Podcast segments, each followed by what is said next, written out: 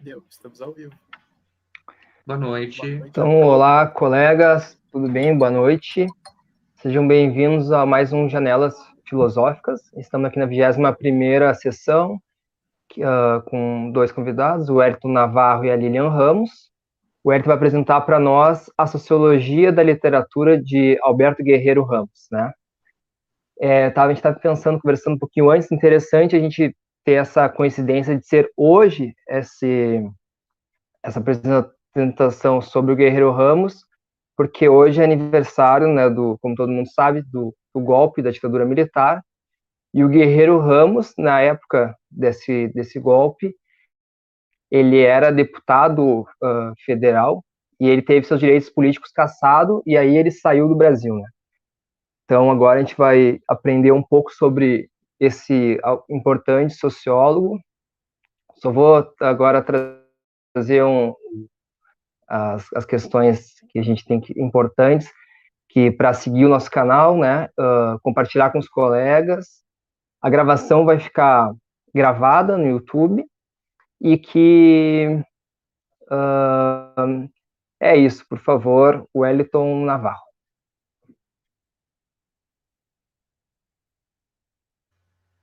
Desculpa, gente, gente só que deu uma falha aqui, cortou.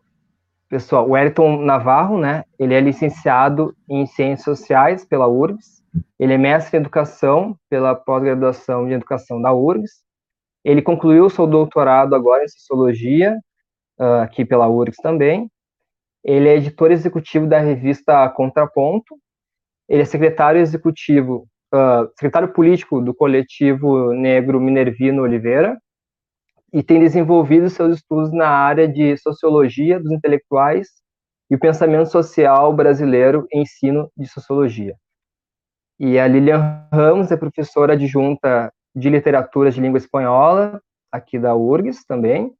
Ela é professora permanente do programa de pós-graduação em letras, com atuação nas linhas de pesquisa de pós-colonialismo e identidades e sociedades, inter textos literários e tradução nas literaturas estrangeiras, literaturas estrangeiras modernas.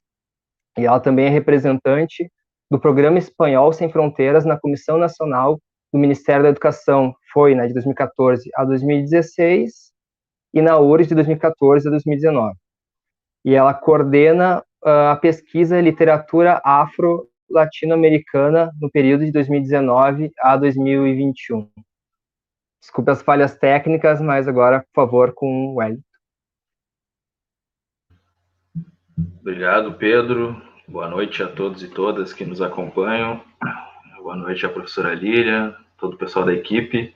É um prazer poder estar aqui hoje para discutir um autor que é muito importante, especial para a sociologia e pensamento social brasileiro e latino-americano de modo geral. É, só fazendo uma, uma correção na minha apresentação, eu não concluí o doutorado, né? Eu sou doutorando ainda, então eu tô, acabei de qualificar, na verdade, meu projeto. Tem mais dois aninhos ainda de para escrever a tese. Mas uhum. é, vamos lá. É, sobre o, a, a, temática né, que, que a gente decidiu conversar hoje em relação à obra do Guerreiro Ramos, que é uma obra muito extensa, né, tem muita coisa para discutir. Então, para realizar esse debate entre sociologia e literatura, é, eu selecionei alguns textos que o Guerreiro Ramos escreveu nos anos 40, mais precisamente em 1941, quando ele já estava no Rio de Janeiro e é, finalizando sua graduação de Ciências Sociais e trabalhava no jornal que se chamava Cultura Política. Né? Foi nesse jornal que, que ele publicou esse conjunto de textos, são sete artigos no total, sobre literatura latino-americana. É, esse jornal, essa revista, na verdade, ela é vinculada ao Departamento Estadual de Imprensa e Propaganda, né? A gente estava no período do Estado Novo ainda no, no, Brasil, em 41, em plena Segunda Guerra Mundial, e é nesse contexto histórico que o Guerreiro vai é, escrever esses textos, enfim, discutir essa questão da americanidade da literatura latino-americana. É, mas para contextualizar um pouco mais, né, o autor, o Guerreiro Ramos, como o Pedro já mencionou no, no início da apresentação, foi exilado né, a partir do, do, golpe civil-militar de 64, a partir disso ele viveu nos Estados Unidos, é, voltou a restabelecer relações com o Brasil nos anos 70 ali, nos anos 80, logo depois ele já faleceu, é, mas ele é um, é, um intelectual baiano, natural de Santo Amaro da Purificação, e que ele teve o início das atividades intelectuais dele já muito cedo, assim, né, durante a juventude, frequentando círculos, círculos intelectuais em Salvador. E o Guerreiro Ramos era um, um, uma pessoa muito voltada para a poesia, é, para a literatura e principalmente para uma filosofia é, de matriz cristã, né, o existencialismo cristão, o personalismo, é, muito daquela discussão que estava em voga na França no início do século XX, era essa literatura e a filosofia que mais é, interpelava o Guerreiro Ramos nesse contexto de juventude.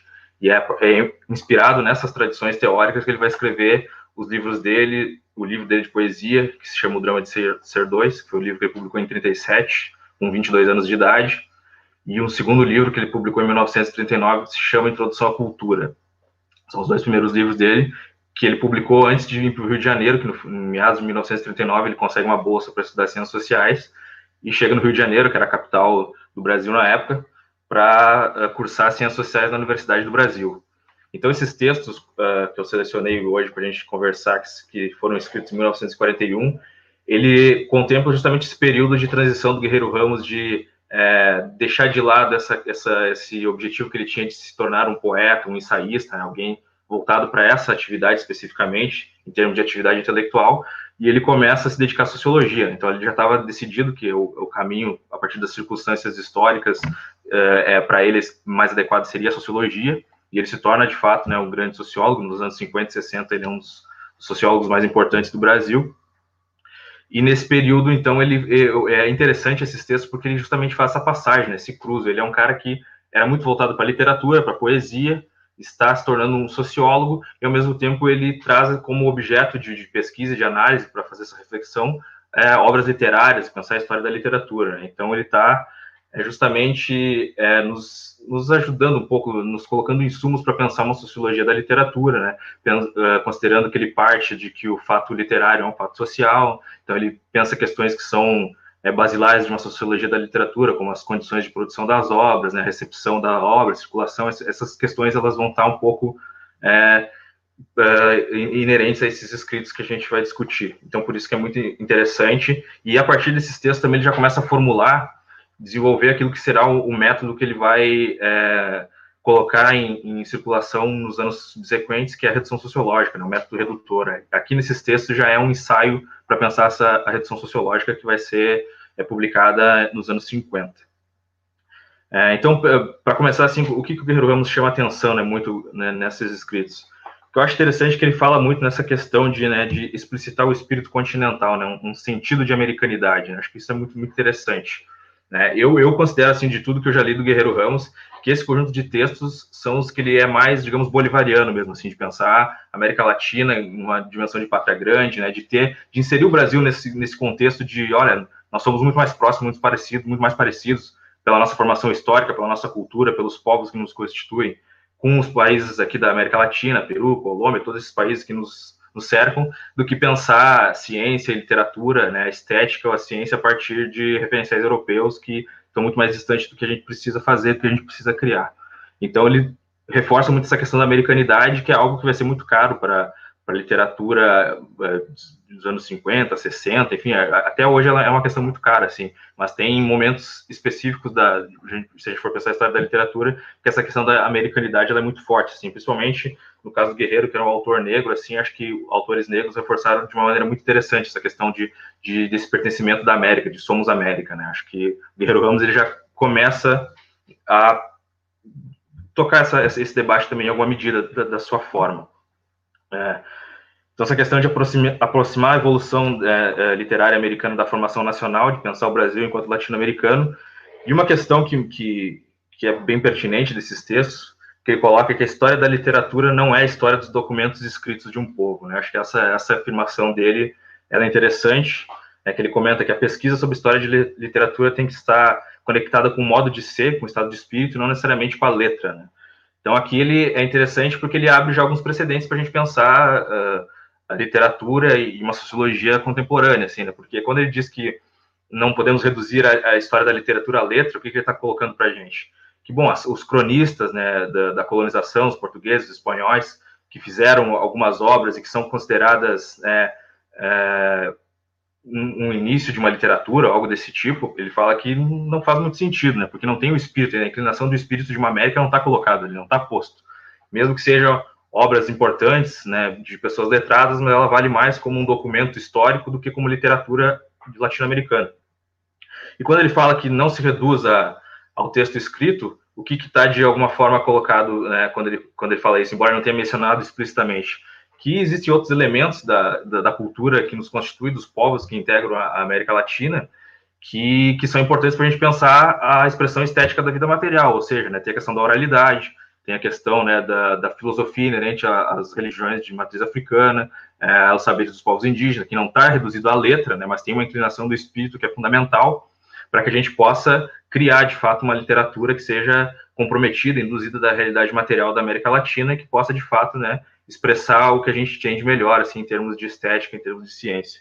Então, eu, eu acho que essa questão de a literatura não é história dos documentos escritos, é algo que eu considero é, bem interessante, que ele chama atenção nesse conjunto de, de textos. É. E ainda um pouco sobre essa questão de não confundir o espírito com a letra, né? Que ele fala que uma coisa é o documento literário, outra coisa é o fenômeno literário. Eu acho que isso é, tem muito a ver com aspectos da formação dele, né? Por exemplo, essa questão de espírito e letra. É, é, tem uma frase muito bonita que eu gosto do, do filósofo Henri Bergson, né? Aproveitar que a gente está no Janelas Filosóficas, trazer um pouco de alguma referência interessante que eu, que eu considero de filosofia, porque o Bergson ele fala uma coisa mais ou menos assim, né? Que quando ele vai formular sobre a intuição filosófica, ele diz que é necessário que a gente não é, confunda a complexidade da letra com a simplicidade do espírito, né? Ele coloca que, bom, é, é, a letra, o conceito é algo que, que é importante para a gente entender o pensamento um autor, se a gente quiser entender o que ele estava pensando, faz sentido você saber quais eram as, as influências teóricas dele, por onde ele andou, por onde ele não andou, mas a simplicidade do espírito, aquilo de mais simples e espontâneo que ele disse, às vezes você consegue captar de uma outra maneira, por outra via, que não é necessário você fazer todo essa, esse estudo teórico, histórico, sobre o autor, né? Então tem uma simplicidade do espírito, aquilo que o autor quis dizer, ou tentou dizer, ou disse também, e que você pode assimilar e que não está reduzido à letra, né? Ou seja, a experiência de ler um texto não é nunca presa somente à letra. Então o Bergson ele nos ajuda a pensar isso a partir dessa desse método que ele coloca, né, filosófico, da intuição filosófica. E como Guerreiro Ramos era um cara que é, tem essa formação muito voltada também para os autores da, do, da filosofia do início do século XX na França, desse círculo de existencialismo católico, e o Bergson foi lido em alguma medida pelos intelectuais católicos franceses, eu acho que por tabela ainda eh, casa um pouco com o que ele está falando nesses textos aqui, então acho que é interessante pontuar um pouco isso aí também. É, mais adiante, no, acho que no segundo artigo, se não me engano, que ele é, traz algumas coisas que eu considero é, pertinentes e ainda está um pouco na esteira do que eu estou colocando, que já é uma certa um certo desenvolvimento do que ele vai uh, aplicar na sociologia posteriormente. Nessa questão do, é, dos textos. Então, ele coloca, por exemplo, que a literatura de escritores nacionais é, que assimila o espírito da metrópole é alguma coisa falsa, híbrida, trai a nossa realidade em vez de representar um, um espaço para exprimi-la, e que a literatura nacional começa com o aparecimento do espírito criador, de homens que escreveram por vocação e se ligaram à terra não só pela inteligência, mas pelo sangue, né, e não pela, pela paixão.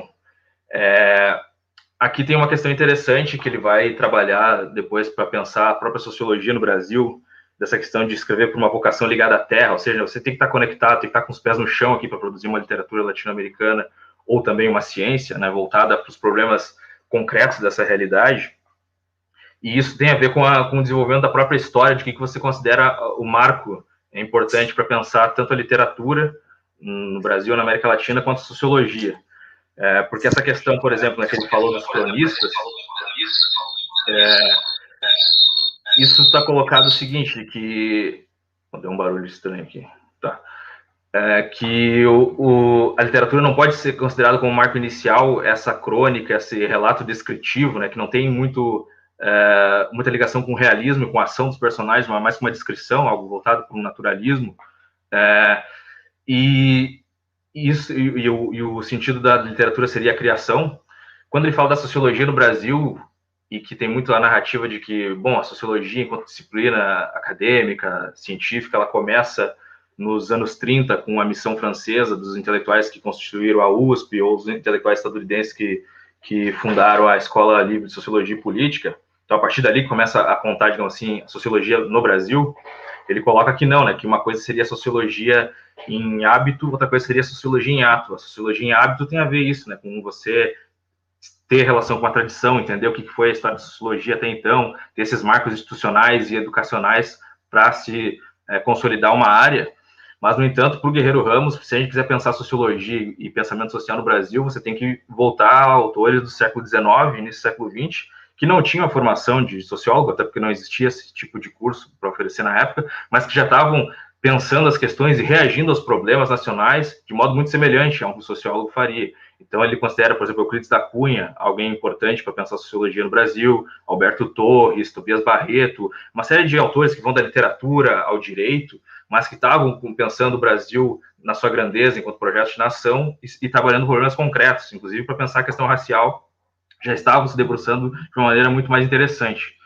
Então, a sociologia não começaria com a institucionalização né, em São Paulo nos anos 30. Assim, a literatura também não pode começar com esses cronistas e tal, né, que não tem esse, essa inclinação do espírito para entender o que está em jogo na América Latina. Então, seria, é, já teria que se realizar um trabalho criador que, de acordo com o Guerreiro Ramos, já estava em marcha quando ele escreve esses textos, mas ainda seria necessário trabalhar é, muito mais. É, um outro aspecto que ele coloca em relação a isso seria a própria é, divisão é, da história da literatura americana em períodos, né, que coincide com o período da literatura europeia. Ele fala né, que o classicismo americano, é, nos primeiros séculos de vida, não tem fundamento, né, de pensar um período clássico para a América Latina nesse sentido. É, o que ele está colocando é que, bom, a divisão de períodos da literatura, é, nunca a, questão se dá de maneira desigual, né, em relação aos continentes, assim como o capitalismo é um desenvolvimento desigual, né, na, em relação à periferia e centro, a literatura e, e, a ciência, por, por consequência, não podem ser colocadas a partir dessa, dessa dinâmica. E, e o que eu acho interessante aqui, né, independentemente de, porque ele faz uma, uma certa crítica ali, algumas afirmações fortes, né, ele está escrevendo em 40 e diz que, bom, né, até então é, não há clássicos no, no, no, Brasil de literatura. Ele fala, não, não temos ainda autores de, de envergadura para a gente chamar de clássico. Isso aí é, é discutível, né? não, não, não sei exatamente se, se era possível ou não naquela época se colocar dessa forma, mas o, o que importa para nós, assim, para pensar uma sociologia da literatura e pensar o, o que de interessante está nessa, nessa colocação do Guerreiro, é que ele está questionando o que, que é o clássico, na verdade, tanto na literatura quanto na sociologia, né? Qual é o, que, que define um clássico, né? Qual, como é que funciona essa dinâmica do poder de definição de um clássico? E, então, isso é, é, algo que ainda se discute, né? Hoje em dia, quando a gente vai pensar estrutura curricular dos nossos cursos, né? E, enfim, né? Toda uma série de questões que envolvem é, a universidade, o ensino, a extensão, a gente precisa, volta e meia, rever o currículo e pensar o que é importante, o que não é, e o que é clássico e o que não é também, né? Para pensar, seja do pensamento brasileiro, latino-americano, ou até do, pensamento ocidental mais amplo. Então, ele está trazendo essa questão a partir da literatura de, bom, né, o que é um clássico, afinal de contas. E o que ele coloca é que, bom, né, independente do que seja ou não, de quais as, os critérios que a gente vai precisar desenvolver para dizer o que é um clássico e o que não é, é, esses critérios jamais vão ser os mesmos que estão sendo colocados na Europa ou nos Estados Unidos ou né, em qualquer conhecimento alienígena, como ele diria, né, nos termos da época. Então, essa questão de definir o que é um clássico tem que partir da nossa realidade concreta e naquele momento histórico ele está dizendo que, bom, né, é, não faz sentido falar de clássico ainda, para nós brasileiros, a gente tem muito que caminhar, mas já há alguns insumos, né, alguns autores que né, são importantes para a gente pensar isso e para a gente pensar uma estética latino-americana e brasileira, então. É, um outro ponto em relação a isso, ele fala sobre é, o romantismo na, na América Latina, e que ele fala que não seria um reflexo do romantismo europeu, né? Que na América do século XIX as fronteiras entre o político e o literário são menos precisas, né? Então é, a, o romantismo na América Latina ele teria, digamos assim, reverberaria teria uma reverberação de, de uma dimensão política maior do que se tinha como, como romantismo na, na Europa naquele mesmo período. Então ele fala, né, até ele faz algumas colocações que o Bolívar, Simão Bolívar seria alguém que era um líder político, mas também um professor, né, seria alguém que poderia ser colocado dessa maneira, e eventualmente um poeta também, né, então ele começa a trazer vários exemplos de, de, de figuras que transitam entre a, a, literatura, a liderança política, de pensar a independência é, cultural e política da América Latina, e que estão produzindo arte, e que essa arte tem um engajamento. é, umas figuras né, que, que a gente pode pensar, assim, que eu gosto bastante, é, por exemplo, da, da literatura haitiana, de, de é, autores contemporâneos, principalmente que publicaram obras aqui no Brasil, foram traduzidas nos anos 80 e 90, como René Depestre, que é alguém que tem todas essas formações. Né? É um cara que é, cursou ciência política, é, é, um literato, escreve romance, escreve poesia, mas é, foi militante do Partido Comunista, no caso René Depestre, é, tem toda uma trajetória de, de, lutas e, ao mesmo tempo, é um artista. Então, é, é, é, não é uma coisa só e, e, na sua na sua poesia, na sua literatura, tem um engajamento que é, que é interessante de colocar. É, então, o Guerreiro pergunta, né, lá pelas tantas, poderíamos falar de uma estética americana? Ele fala que é possível encontrar materiais para edificar essa estética. Bom, aí ele traz alguns autores que na época faziam sentido, né, como o Gilberto Freire, ele elogia várias vezes a, a obra do Gilberto Freire para pensar é, uma estética latino-americana, e fala do, do, do, Sarmiento também na Argentina, que são autores que hoje em dia a gente pode considerar bastante problemático para pensar isso, mas que são clássicos e que, enfim, né, é, tensionaram, de certa forma, a, a constituição de uma identidade nacional e que, na época, é, de certa forma, era um avanço, principalmente, não, não vou falar tanto do Sarmiento, mas do Gilberto Freire, né, era um cara que é, fez uma inversão de jogo no que estava colocado em relação ao racismo científico, todas as teses pessimistas em relação ao que seria o Brasil. Então, teve um ganho né, é, interessante de pensar nossa identidade nacional e que o Guerreiro Ramos está servindo um pouco disso. Ele, olha, aqui tem insumos interessantes para a gente pensar a nossa estética de como trabalhar isso, tanto na, na literatura quanto na, na ciência, na sociologia. É, e o, o, Gilberto Freire, né, ele foi, de certo modo, uh, aliado do movimento negro nos anos 50, no, no, Brasil, até os anos 50, mas depois, e o Guerreiro Ramos fez parte disso, se a gente pensar o jornal Quilombo, no Rio de Janeiro, lá, voltado ao Teatro Experimental do Negro, é, o Gilberto Freire, o Roger Bastide, uma série de intelectuais brancos publicavam junto com os intelectuais do Teatro Experimental. Então, ali tinha uma, esse, esse projeto de uma aliança teórica né, de intelectuais de uma inteligência branca com a intelectualidade negra e que pudesse pensar um projeto nacional. E isso ia da, da, da ciência, na política e da estética, né? até porque era o teatro experimental, né? estávamos falando de arte. É, mas depois do em meados de, de lá, 54, quando o Guerreiro Ramos já publica a cartilha nacional, a cartilha brasileira do aprendiz sociólogo, já o Gilberto Freire já, já tomou um, um, pé na bunda, ele já começa a bater bastante no Gilberto Freire, depois a coisa muda de figura. Mas é interessante pensar que até então o Gilberto Freire ele servia, né, em alguma medida, para pensar o projeto e as, e as táticas, estratégias do movimento negro da época. E aqui nesse texto ele aparece novamente, assim. É. Uh, alguns dos problemas né, que eu vejo, assim, que, que acho que mais salta atenção, né, chama atenção nesse texto do Guerreiro, essa questão que ele reforça muito, né, de, de pensar uma elite intelectual, né, acho que às vezes, é, e é muito tributário dessa cultura política dos anos 20, 30 que ele estava inserido, de pensar que, bom, a, a Constituição da Nação ela precisa de uma elite intelectual, de uma inteligência, e que essa inteligência revolucionária ela precisa de fato conduzir as massas, né? Uma coisa que vem um pouco de cima para baixo. Então, é, acho que isso carrega um pouco no texto, né? Acho que fica evidente em alguns momentos, mas nada que, é, digamos assim, né? É, nada que diminua a potência das questões interessantes que ele nos coloca, assim. Né?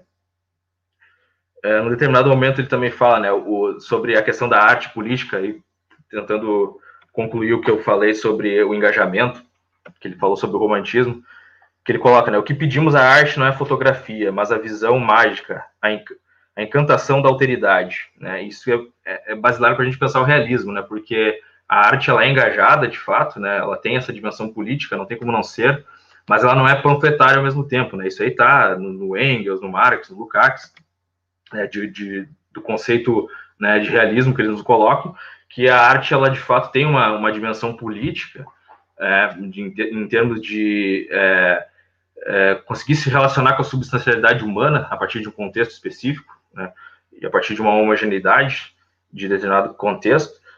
É, no entanto, ela não é um simples reflexo do que, que o autor pensa a respeito das, das coisas, né? Ou seja, a, a, o engajamento político da arte ele se dá no desenvolvimento dos personagens, né, no, na, na, dinâmica de desenvolvimento da poesia, e o realismo, o triunfo do realismo é quando a, os personagens são tão reais, eles conseguem de fato refletir tanta materialidade da vida naquele contexto, que ela pode inclusive se voltar contra as convicções do autor, né? ou seja, quando o autor ele acaba desenvolvendo os personagens, os personagens podem, de certa, de certa maneira, dar uma rasteira no que o autor pensa enquanto política, enquanto é, horizonte de, de, mundo, né? Acho que isso acontece com Balzac, né? Que o, que o Marx é, cita bastante, o Marx e o Engels, e, e, e, por isso que eles mencionam que você pode ser um autor, alguém conservador do ponto de vista político, né? Pode ser alguém de direita, mas você pode ainda assim produzir arte de valor histórico se você conseguir de fato ser realista, se você tiver um mínimo de sensibilidade humana para poder retratar o seu tempo histórico, de forma que os personagens acabam ganhando essa vida de fato, né?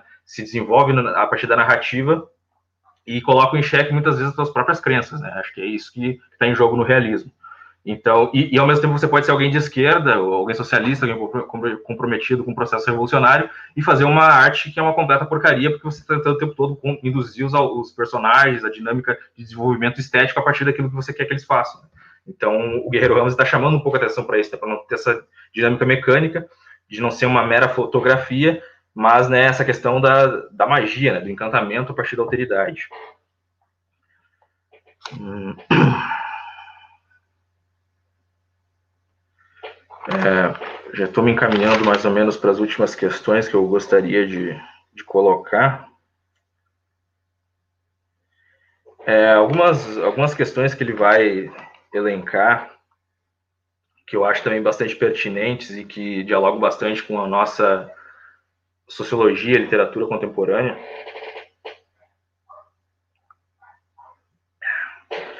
que ele fala sobre essa questão de é, pensar um ponto de vista sociológico para entender a, a, formação e o processo cultural americano. Né?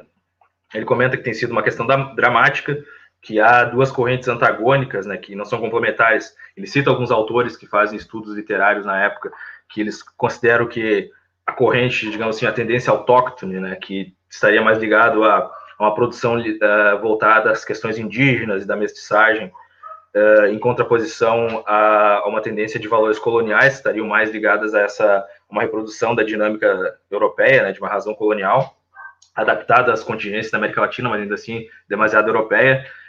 É, alguns autores vão, vão, colocar que essa, que, assim, que essa tensão ela se complementa, né? E o Guerreiro nos fala que não, até então elas não são complementares. Isso aqui é, é uma oposição, elas são antagônicas mas que isso é o drama e a delícia de se pensar literatura e sociologia na América Latina hoje em dia. É, e a partir disso, uma questão que ele coloca sobre, sobre razão colonial, digamos assim, é, em determinado momento ele teoriza da seguinte forma: ele escreve o seguinte, é, que a colônia né, é, é um estado psicossocial, né, é um complexo coletivo que consiste na inferioridade diante do estrangeiro, né? É um erro supor que a colônia desapareceu do Brasil ou da América Latina. Tipo, essa frase é, é, sensacional. Tipo, é um erro supor que a colônia desapareceu. Tipo, isso é 2021, sabe? Tipo, é um erro achar que a colônia sumiu, né? Quando a gente tem todos é, o processo político de é, de maneira é, completamente subordinada ao imperialismo, à dinâmica do capital norte-americano, né? Não é tanto mais a Europa como era antes, mas ainda assim a dimensão colonial ela é atroz, né? Então não dá para dizer que a, que a colônia ela desapareceu. E isso ele está falando em 41, então, né, de certa forma ele está é, colocando do jeito dele, né, com os referenciais dele, aquilo que os intelectuais, né, latino-americanos aqui nos anos 90 ali do grupo Modernidade e Colonialidade vão colocar sobre colonialidade do poder, né? Que bom, né? Que a, a colônia ela não não encerrou porque é, não tem mais as tropas coloniais aqui, né, organizando a dinâmica da nossa sociabilidade né, no território. Mas ainda assim, porque elas não precisam mais estar aqui, isso já está no inconsciente, isso já está colocado de diversas maneiras que organiza a nossa vida pessoal e coletiva, né, do ponto de vista ideológico, da indústria cultural. Então, a, a colônia ela não deixou de, de, de, de, habitar a nossa vida, mas ela não precisa de determinados mecanismos né, de, de, de poder para que ela se reproduza. E o Guerreiro está colocando isso. Bom, a colônia é um estado psicossocial, né, é um complexo coletivo. E isso implica no modo de fazer literatura, do modo de pensar nossa estética, no, no todos os, né, os, digamos assim, os obstáculos que a gente pode ter para poder, poder produzir uma arte autêntica. E isso é uma discussão bastante contemporânea, assim, né? E isso também ele vai desenvolver nos anos 50, quando ele fala sobre a patologia social do branco brasileiro. Né? Então, ele está falando dessa razão colonial, que o branco constitui a sua subjetividade olhando para a Europa, e aí, como ele nunca vai ser igual à Europa, não tem como ser esse espelho, qual é a, a saída que ele tem? É inferiorizar o negro, inferiorizar o indígena. Então, ele faz essa tanto na literatura quanto na sociologia, o negro como objeto de pesquisa, né? o negro como espetáculo, é como se fosse aquela figura engessada na história, né, de pesquisar sobrevivências africanas, mas não pensar essa população, tanto negra quanto indígena, integrada à realidade nacional, né, com seus problemas, com seus conflitos e com tudo que a gente precisa para produzir um projeto de país. Né? Então, se vê é, essas populações como um marco na história engessado, né, como algo pitoresco, e é isso que ele vai colocar muito nesses textos aqui, principalmente sobre a questão indígena, quando ele traz alguns autores paraguaios, ele até chega no Mariátegui, inclusive, para falar sobre isso. É, e, e, bom, né, essa questão ela precisa ser resolvida, mas para que isso possa avançar, a gente tem que deixar de, de, de, de ter essa colônia na nossa sociabilidade, né, de pensar com essa razão colonial nos interpelando o tempo todo. Então ele fala ainda assim que, que, que na América as nações existem enquanto Estado de direito, mas não Estado de fato, né? Que a independência histórica não corresponde à independência psicossocial, né? Ou seja, né? Há independência política, há uma, um processo de dependência dos países, tudo mais, mas a dinâmica colonial ela permanece organizando nossa vida, nossa relação material, e isso é algo que é está na ordem do dia, né? A gente precisa é, resolver.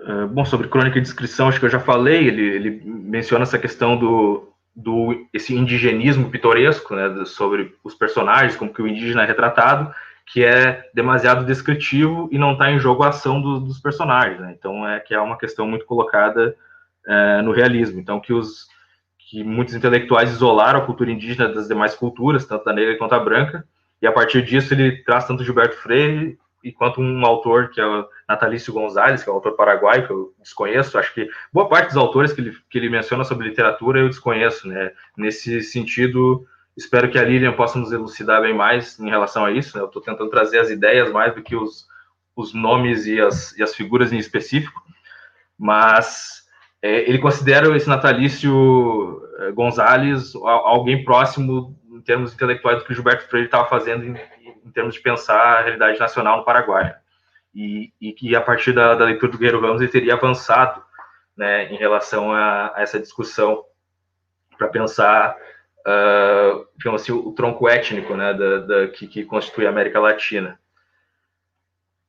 Uh, ele coloca ainda em relação a isso que a cultura europeia sofre a imposição da cultura autóctone, que, que até. Ah, essa frase é muito legal, que ele fala que a, até da cozinha até a moral existe a, a digamos assim a um aspecto civilizatório né, das culturas autóctones, seja ela indígena, seja ela da cultura negra.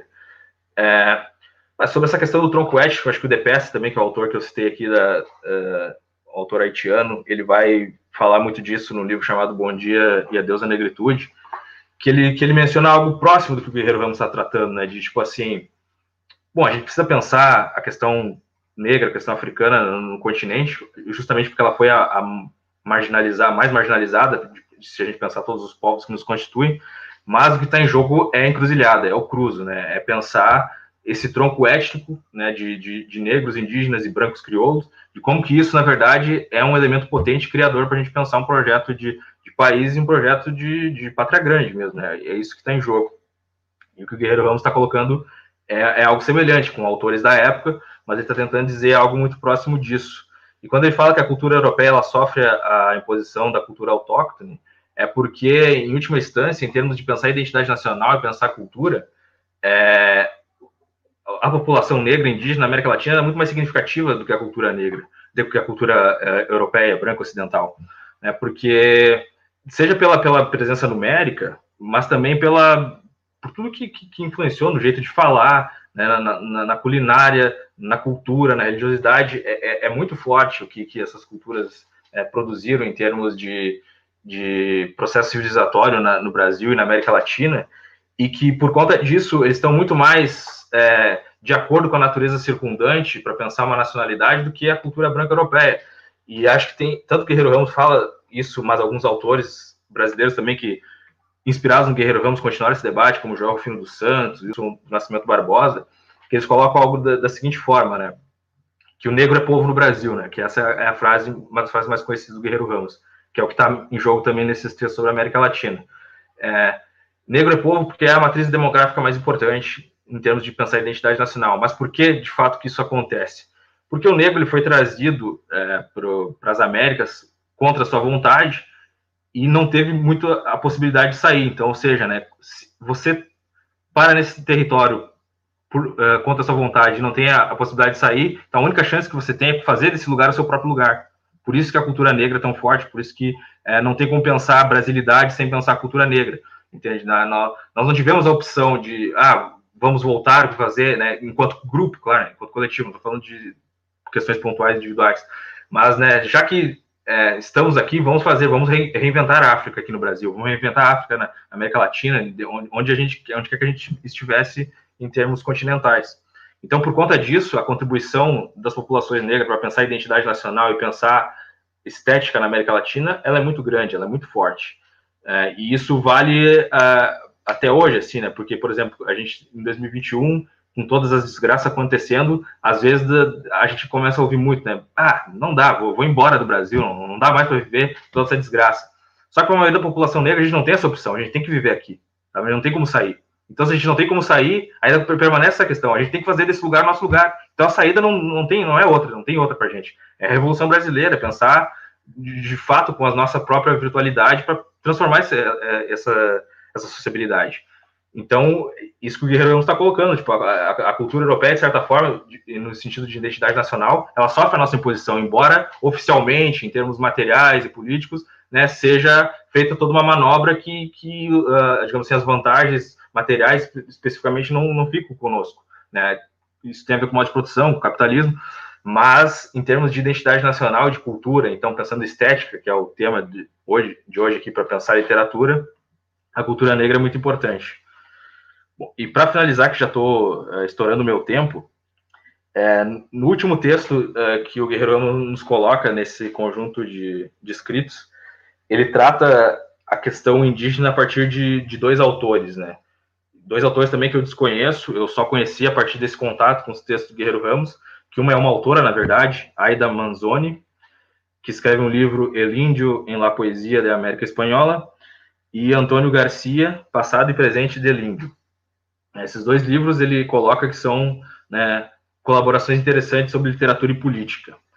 É, a partir do livro da, da Aida Manzoni, é, essa autora ela é tributária em alguma medida do, das formulações do Mariátegui, né, sobre a questão do, de, uma, de um projeto indo-americano, de pensar essa questão do indígena a partir, né, à luz do que o Mariátegui nos colocou. E aqui é um ponto interessante, é, histórico para falar, porque esse texto do Guerreiro Ramos, que ele cita o Mariátegui, né, embora ele não cite diretamente, né, de, ele não, não, formula a partir de uma leitura dele, acho que dos sete ensaios de interpretação da realidade peruana, ele está mais ou menos citando a partir do que a autora colocou, mas esse texto é considerado o primeiro registro histórico no Brasil de um autor brasileiro citando Mariátegui numa revista teórica. Né? Isso é um dado importante, porque o Guerreiro Ramos foi o primeiro a falar de Mariátegui numa discussão teórica no Brasil, isso em 1941. O Mariátegui já era de alguma maneira conhecida, principalmente né, pelos círculos comunistas, né, do, do, partidão, dos camaradas, mas ainda não tinha publicações Mari, eh, sobre o Mariátegui ou de, teorizando a partir do Mariátegui. E alguns estudiosos já, já colocaram isso, Luiz Bernardo Pericas tem um artigo sobre a recepção de Mariátegui no Brasil e ele é, confirma isso que eu estou colocando aqui, né, que o Guerreiro Ramos é o primeiro registro histórico do Mariátegui sendo citado numa revista teórica no Brasil. E é, é interessante, ele, ele não está citando Mariátegui para fazer uma formulação a partir do marxismo, do materialismo histórico, mas está pensando é, literatura estética a partir do, dos paradigmas para pensar a questão indígena, a questão racial na América Latina, né? Que é algo que ele vai desenvolver, que vai ser muito caro para o Guerreiro Ramos sobre a questão do negro posteriormente. É, então ele, ele comenta sobre essa, essa influência do Mariátegui na Aida Manzoni, sobre essa divisão de é, pensar uh, a realidade latino-americana entre o período hispano-americano, que seria o período colonial, período latino-americano, que seria a era republicana, e um período indo-americano, que seria uma nova concepção de América. Né? E aí tem a questão do socialismo indo-americano, se a gente for aprofundar a obra do Mariátegui.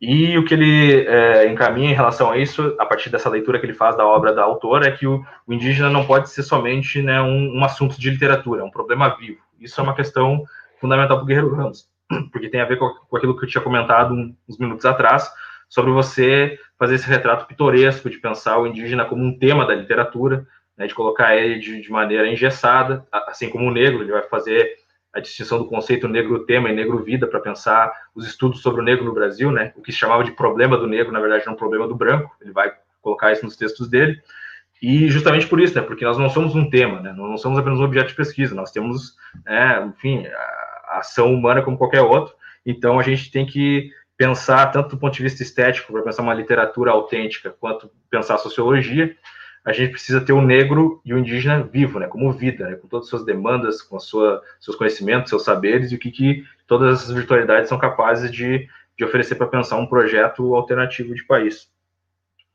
E o segundo autor que ele, que ele menciona, que é o Antônio Garcia, ele traz algumas questões sobre, né, algumas, do ponto de vista normativo, né, o que, que seria interessante se fazer para repensar essa questão do indígena e do negro, tanto do ponto de vista político quanto do ponto de vista da arte, né, é, porque é, ele está trazendo esses autores que estariam, digamos, fazendo um debate mais interessante entre política e literatura a partir da questão indígena.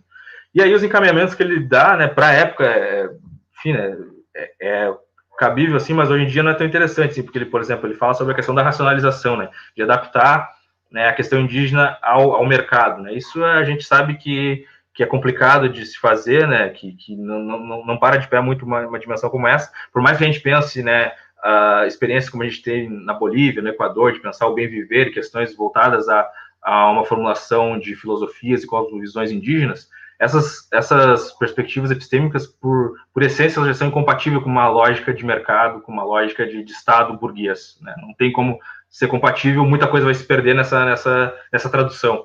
Então, né, por mais que ele esteja apontando em relação a isso, não, não é muito cabível. Assim.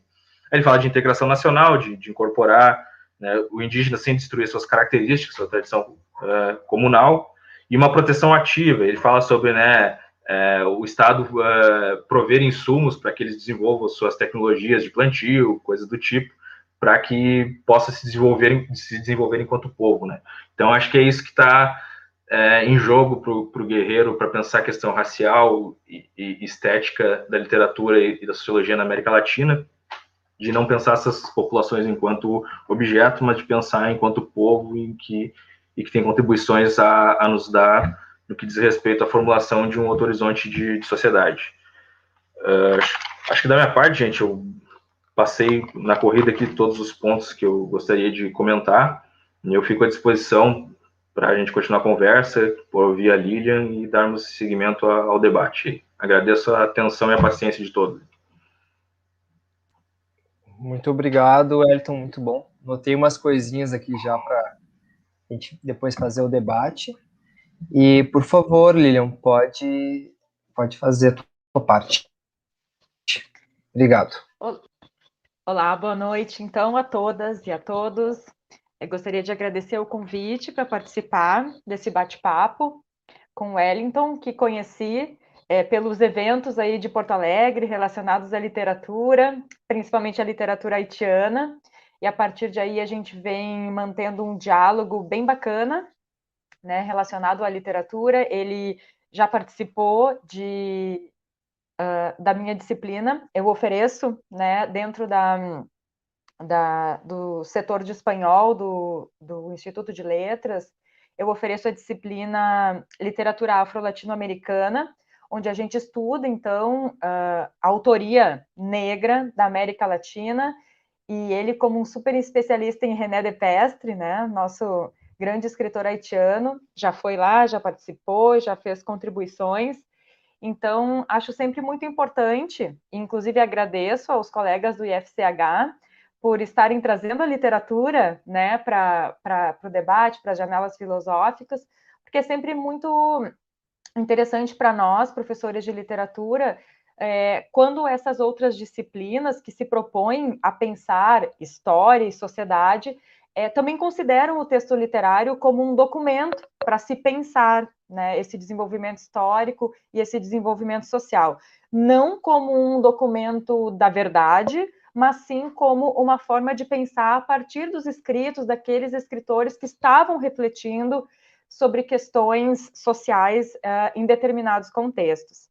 Então, um, eu até agradeço ao Wellington por ter uh, me chamado para comentar sobre o Guerreiro Ramos, que é um autor que, obviamente, já tinha ouvido falar, principalmente pela, pelo trabalho na sociologia, mas eu fiquei uh, bastante encantada com os textos que me foram apresentados pelo Wellington, que foram uh, publicados na Revista de Cultura Política de 1941, que é justamente quando ele aborda essa questão da, do sentido de americanidade, né? Eu me considero uma professora e uma pessoa que defende muito a autonomia da América Latina e e que a gente possa seguir com defendendo sempre nossas características, é, tudo que a gente produz aqui, a gente não precisa estar sempre de olho na Europa e reproduzir o que a Europa sempre fez. Uh, nós temos um, elementos culturais bastante interessantes aqui para a gente pensar na nossa própria literatura, né? Uh, e, só que eu também fico pensando no quanto pode ser impositivo para um indígena ou para uma pessoa negra uh, a gente ficar sempre nesse debate de, do se considerar latino-americano, porque até o, o termo latino-americano ele é um termo violento para essas comunidades. Ele é um termo violento para as comunidades indígenas, é, porque, enfim, né, foram retirados dos seus espaços aqui, e também um termo muito violento para as comunidades negras que vieram traficadas para cá, né? Então, o que, que é esse se sentir latino-americano a partir dessas pessoas, onde a América Latina, como conceito, foi uma imposição. Então, é, é, é sempre assim, com muito cuidado, né, que a gente aborda essas questões. Então, eu uh, entendo como bastante interessante. Então, um sociólogo negro nos anos 40 ali já está pensando sobre essas questões, esse sentido de americanidade, e pensando principalmente a partir da produção literária, que, pelo que eu entendi, ele via né, essa, a literatura como essa expressão estética da vida material, como um documento também. E então, assim, o, o meu comentário basicamente vai ser a partir dessas, desses três pontos né, que ele traz, esse debate do que, que é essa literatura latino-americana, quando que ela inicia, né, e depois ele vai falar também da assimilação do espírito da metrópole, e por fim, esse espírito criador, essa escrita por vocação e a ligação com a terra. Então, a minha fala vai ser nesses três pontos. Então, inicialmente, né, quando ele pontua o debate, o que, que é a literatura latino-americana, quando que ela inicia e ele vai dizer que não, né, que, que ele não considera que aquela literatura colonial, ela é uma expressão latino-americana, porque é uma literatura produzida por europeus sobre nós, né, então que inclusive estaria dentro dos gêneros do sermão, da crônica e da elegia. Uh, e aí eu fico pensando, uh, o Guerreiro Ramos ele circulou bastante, ele tem umas leituras muito profundas de, de, de da literatura é, hispânica, né?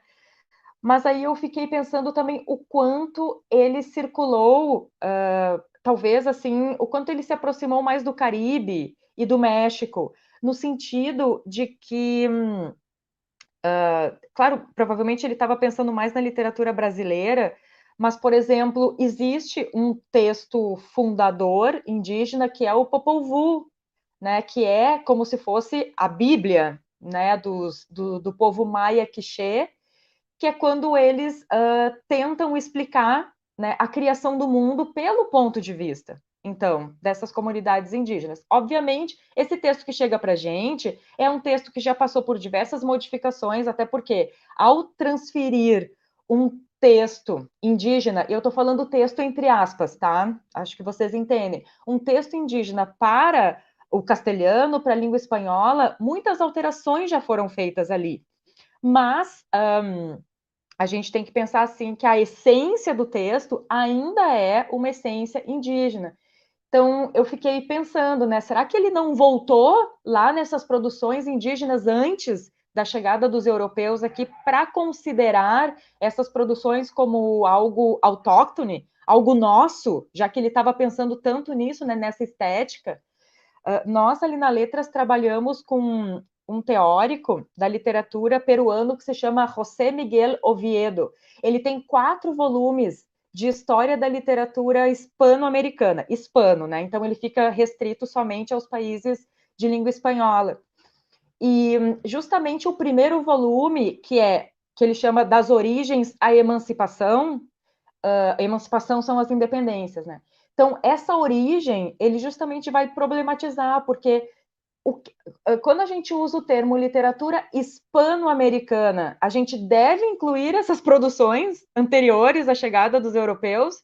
Isso é literatura hispano-americana? Então, é, é, um debate interessante também, mas no caso do Oviedo, ele faz essa inclusão, ele traz, né, esses textos, traz os poetas astecas, uh, traz os, os gêneros textuais que foram desenvolvidos antes da chegada dos europeus. Obviamente, a gente só tem conhecimento desses textos e consegue ler e interpretar porque eles estão em espanhol, ou já foram traduzidos para outras línguas, mas talvez a partir dessa questão idiomática, né, a gente possa considerar como uma literatura hispano-americana. Também me parece muito interessante essa reflexão que ele faz dos romances do século XIX, dessa literatura do século XIX, que, uh, apesar de ter sido publicado como um texto literário, como literatura e como ficção, a gente sabe que no século XIX esses textos também eram fontes de acesso à informação, já que os romances nacionais eram recebidos como essa fonte de história local e orgulho literário, na, é, nessa época que não existia assim uma clara divisão epistemológica entre arte e ciência, narrativas e fatos, e entre projeções ideais e projetos reais, né? Então ele vai trazer, por exemplo, o Sarmiento, né? E principalmente o Facundo, Civilização e Barbárie, que vai pontuar essa discussão de que nação é essa que nós queremos. Então, esses países todos estavam ficando independentes no século XIX e o que, que significa ser argentino? O que, que significa ser colombiano? O que significa ser mexicano no século XIX? Então, esses romances de fundação, eles vão tentar dar um direcionamento para isso. Eu convido vocês a lerem um, um, livro que se chama Ficções de Fundação, da Doris Sommer. Uh, eu, esse livro eu acho que ele tem a versão em espanhol está em PDF na internet, que é Ficciones Fundacionales. Então, um, o que, que a Doris Sommer ela vai apresentar né, nessa, nessa reflexão que ela faz? Que os romances do século XIX eles vão trabalhar com essas questões de coerção e conciliação. As nações estavam na coerção, então, assim, não existia uma maneira de conciliar campo, cidade, questões relacionadas à escravidão uh, na própria sociedade, naquele momento histórico, mas que essa conciliação só era possível na ficção. Então, os romances fundacionais, que são Amália, do José Mármol, que é de 51, isso eu estou falando do século XIX, né, 1800. Maria, do Jorge Isaacs, que é de 67. Iracema, do José de Alencar, que é de 65. Todos eles vão trazer nomes de mulher, porque essas mulheres eram as representações da pátria eram essa pátria, que de, essa jovem nação que deveria ser amada, que deveria ser cuidada, e que então, na ficção, a conciliação era possível, uma conciliação que não era possível fora da ficção.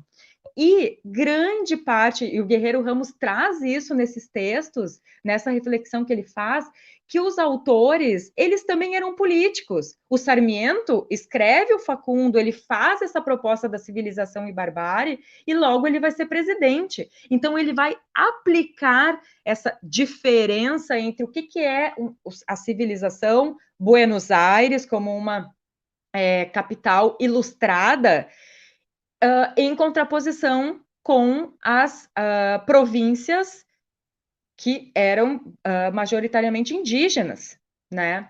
A gente tem o, o Rômulo Gallegos, que viria a ser presidente da Venezuela, e ele também traz essa, esse conflito campo e cidade no romance Dona Bárbara, que embora já seja do século XX, início do século XX, ele é de 29, ele também vai trazer essa questão. Então, me parece muito interessante o Guerreiro Ramos está pensando nisso, né? E, e, trazer esse debate também nas, um, na, na reflexão dele. E aí, depois, quando ele fala, ele faz essa crítica forte sobre a assimilação do espírito da metrópole, né, que a gente só está repetindo o que a metrópole faz, uh, isso só vai ter alguma alteração quando começam os movimentos de vanguarda, vanguarda no âmbito hispano-americano e modernismo no Brasil. Isso já é século XX, já é lá no início do século XX e que as vanguardas vão trazer uma outra, é, vão trazer esses elementos nacionais para a literatura e para as artes, uh, não mais de uma maneira estereotipada. E aí eu fiquei pensando né, nessa afirmação que o Wellington trouxe, que o Guerreiro Ramos disse que até os anos 40 e 50 nós não temos um grande clássico da literatura brasileira. E a gente questiona isso, obviamente, até hoje, né? O que, que significa ser um clássico? Um clássico, em geral, é um texto que se mantém atual, independente do momento em que ele se lê, né? Então, se, por exemplo, a gente voltar lá no José de Alencar, né, no, lá no, no, no século XIX, o, o José de Alencar ele traz esses personagens indígenas, negros, sertanejo, né? Ele tenta pensar nessa conformação do Brasil no século XIX, mas todo mundo sabe que esses personagens são extremamente estereotipados. O indígena, em José de Alencar, ele só se salva, ele só encontra uma salvação por dois caminhos. Ou ele assimila a cultura do branco, ele é batizado, ele aceita o nome do branco, ou ele morre. O outro caminho é o sacrifício, é pela morte. Então, Uh, essa estereotipação não, não é um clássico para nós atualmente, justamente porque a gente está vendo que é uma linguagem é, to totalmente depreciativa né, para essas comunidades. Daí eu fiquei pensando é, se ele não considerou Macunaíma. Macunaíma foi publicado em 1928. Ele é um texto uh, do modernismo brasileiro, né, que ele surge um pouco depois ali da Semana de Arte Moderna, e ele vai trazer esse protagonista, que ele é o resultado da mestiçagem, né, desse tronco étnico que é uh, debatido aqui pelo Guerreiro Ramos, um, e nós também temos um grande intelectual colombiano, que é o Manuel Zapata Oliveja, que ele também traz essa, essa ideia da, da mestiçagem cultural triétnica, né, na, nas Américas, como, como a formação desse povo um, latino-americano, e embora o Macunaíma tenha sido escrito por um, um, branco e que os movimentos de vanguarda sejam movimentos de gente branca e da elite, né, eu vejo ali como um, um romance que, uh, de alguma forma, rompeu né, com, com aquilo que vinha sendo, vinha sendo produzido até aquele momento. E aí eu questiono, né? Por que, que ele não, não, não comenta sobre a Semana de Arte Moderna e sobre o Macunaíma? Talvez ele possa ter feito isso em outros textos, né? Eu estou um, é, fazendo uma referência aos textos da revista Cultura Política de 41.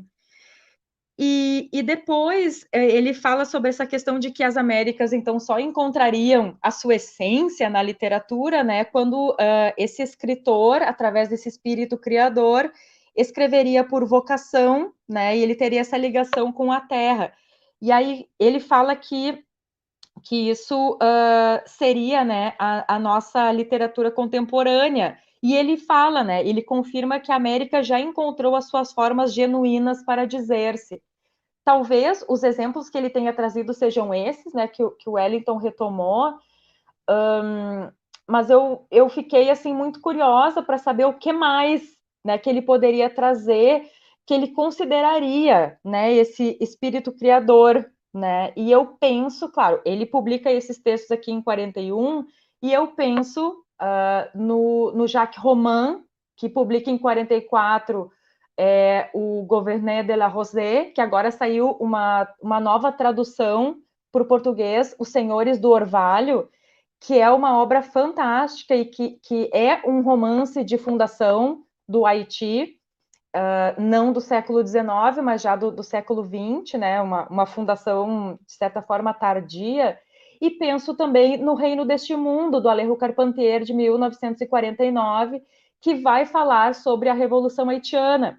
E ali no Reino deste Mundo é quando o Alejo Carpentier traz o conceito de real maravilhoso como um conceito a ser aplicável nas literaturas latino-americanas, que nós temos né, essa característica de uh, que a nossa realidade ela é maravilhosa. Né? Então, como explicar, por exemplo, a independência de um país foi a primeira colônia a ser independente e que essa organização dos negros escravizados que culminou na independência, ela inicia com uma cerimônia voodoo. E, e o quanto uh, as tradições de matriz africana estavam, estavam e estão ainda tão presentes nesse país uh, e fazendo com que as coisas vão acontecendo. O desenvolvimento histórico é inerente à tradição de matriz africana um, desenvolvida por essas pessoas nesse país. Então, um, eu entendo né, que o Guerreiro Ramos ele estava tentando ver a América de uma forma bastante panorâmica e ele foi muito feliz nisso. Né, talvez se ele tivesse continuado essa pesquisa específica com a literatura, talvez pudesse ter desenvolvido muito mais. Um, acho que depois ele acabou indo né, para outros lados e também com a questão do exílio. Uh, acho que a pessoa também acaba uh, pensando em muitas outras questões, né? E eu gostei muito também de saber que ele critica, né, essa literatura canônica e que ele também considera outras formas de expressão como arte, como a, as, as danças, os cantos que ele cita ali em algum momento, como, como literatura ou como produção artística desses outros povos indígenas um, e negros também né? E, e, essa ideia de ele pensar o negro e indígena como vida, né? Como, como o Wellington comentou, me parece bastante interessante na, na, na proposta do, do Guerreiro Ramos. Então, eu vejo ele como um grande pensador latino-americanista, né, e que inclui também a produção literária para a gente pensar a América Latina que é o que me toca, né, como, como professora um, de literatura latino-americana. Então, eu não sei se de repente o Wellington quer fazer alguns comentários sobre uh, essas obras, né, que foram citadas, assim, e que por que será que talvez, né, a gente está fazendo inferências aqui, que o Guerreiro Ramos, ao pensar essa América Latina, ele não tenha se aprofundado tanto, talvez, uh, nessas obras, né, que, que foram publicadas e que traziam questões indígenas e negras e que talvez naquele momento ali, não sei se ele não pôde refletir sobre, sobre aquelas questões. Muito obrigado, Lilian.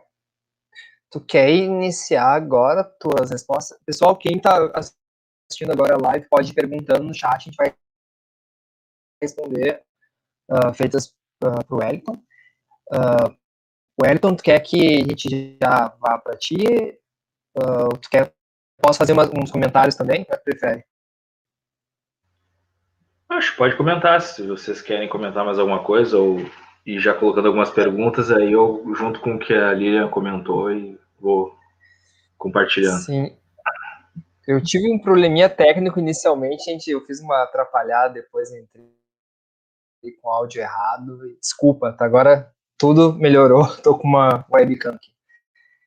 Eu tava, essa fala da Lilian, ela tem muitas coisas muito que fiquei pensando agora desse caráter da sociologia que nós tínhamos, né, antes do guerreiro começar a pensar uma, uma sociologia preocupada com o Brasil, né, uh, esse caráter que a, que a Lilian falou agora há pouco, da assimilação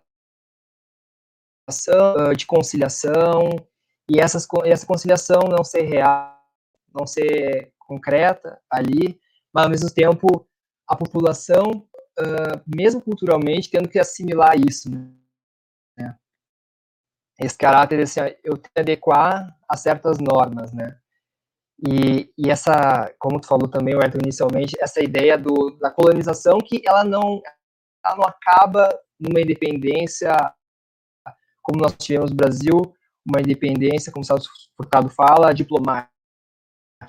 Ela acaba com uma independência que ela tem o caráter de nação, né? uma construção como tu trouxe, revolucionária, que acaba pensando por si, né? Esse caráter, vamos pensar com as nossas questões nacionais, não vamos tentar o de fora como algo melhor, né? Uh, e aí, teve outra, outra uma questão que eu achei muito importante, que a Lina também trouxe para comentar o teu trabalho, que é muito importante, o quanto o de fora é sempre visto como um caráter que a gente precisa se adequar a ele, né? A gente não pode, como o guerreiro faz no trabalho, a gente não pode fazer a crítica, fazer do nosso jeito, ver o que, o que importa dessa experiência europeia, mas fazer com as nossas formas aqui.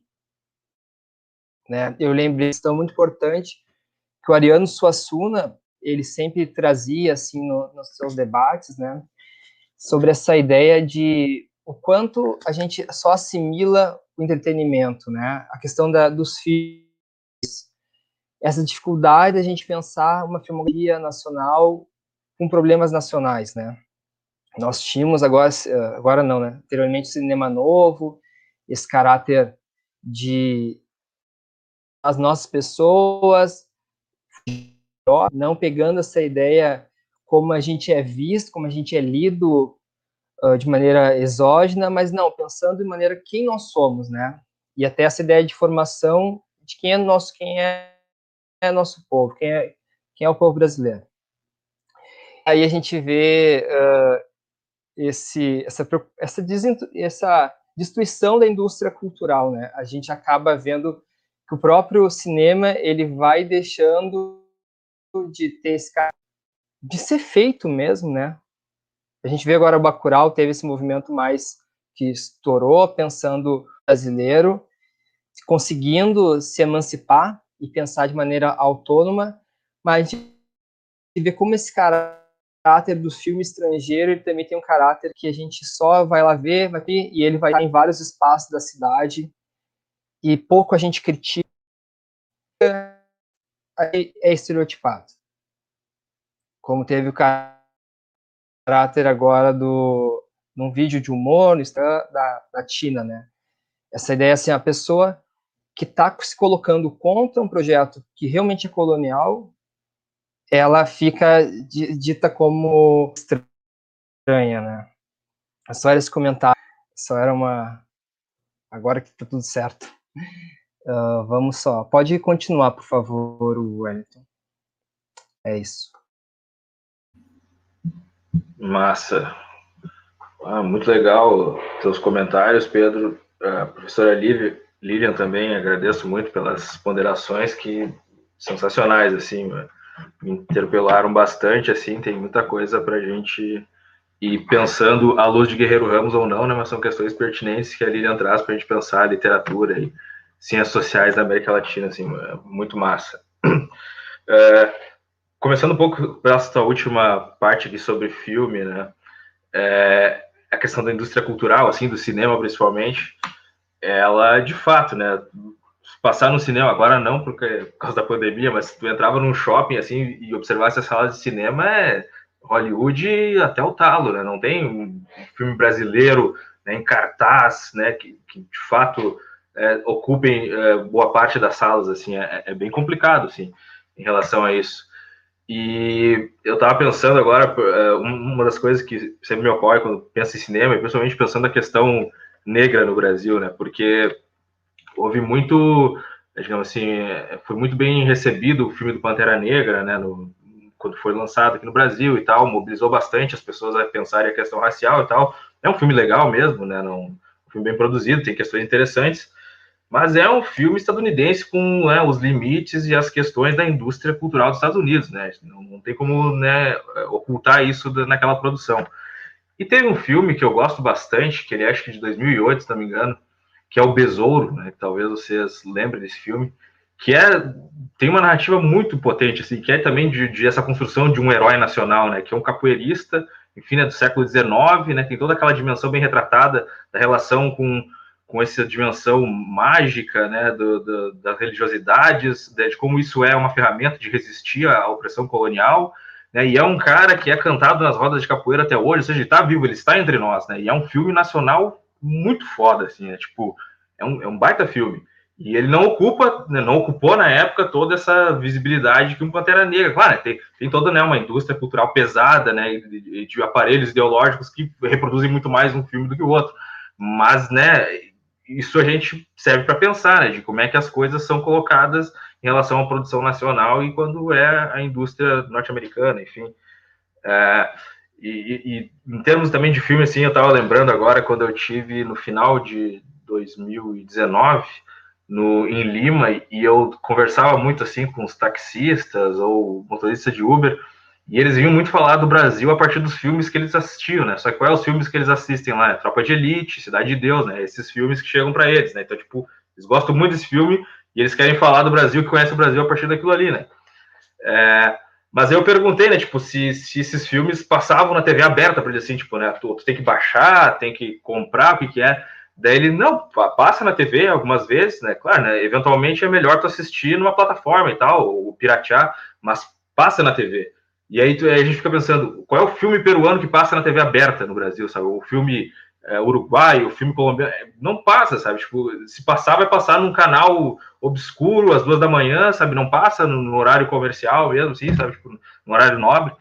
Então, né, é, é complicado, assim, né, para ver como é que a indústria cultural é organizada por essa, essa colônia que nunca abandonou o Brasil, como o Guerreiro Ramos colocou, né. É, só pensei essas, essas anedotas para ilustrar o, o, teu comentário, assim. E em relação às questões que a, que a Lívia colocou, né, o, o, quanto que eu consigo pensar agora, assim, né, de, de, as questões são muito, muito interessantes, é, essa questão, né, do, do, quanto o Guerreiro Ramos se aproximou do Caribe e do México, né, na, na minha leitura, assim, ele se aproximou mais disso nos anos 50, acho que no final dos anos 40, quando ele começa a, a, militar junto ao Teatro Experimental do Negro, ali por 48, 49, porque ele tem contato né, com a revista lá, Presença Africana, e tem essa interlocução com intelectuais do movimento da negritude, então ele começa a conhecer M. Césaire, né, o Leon Damas, aquela galera ali, então ele começa a ler esses textos e ele tem uma, uma proximidade maior com o Caribe, assim, mas não é algo que perdure, assim, dele continuar investindo muito em termos de, de, de pesquisa, de formulação, vai aparecer né, na, na, nos textos sociológicos dele para pensar a questão brasileira, a questão racial, né, mas é mais pontual, assim. É, e, e, aí, e quanto em, em, relação a essa literatura, digamos, pré-colombiana, né, de antes do, da chegada dos europeus, aí eu desconheço qualquer aproximação dele, assim, né, ou ele não conheceu, ou se conheceu, né, não chegou a formular alguma coisa, mas seria muito interessante de, de fato para dá sentido nessa essa reflexão que ele já estava colocando nos anos 40, assim. É, sobre a questão do, do, do modernismo, né, do movimento de vanguarda, e aí é, a Lilian comentou do Macunaíma e do Manuel é, Zapata Oliveira, da questão da Semana da Arte Moderna também.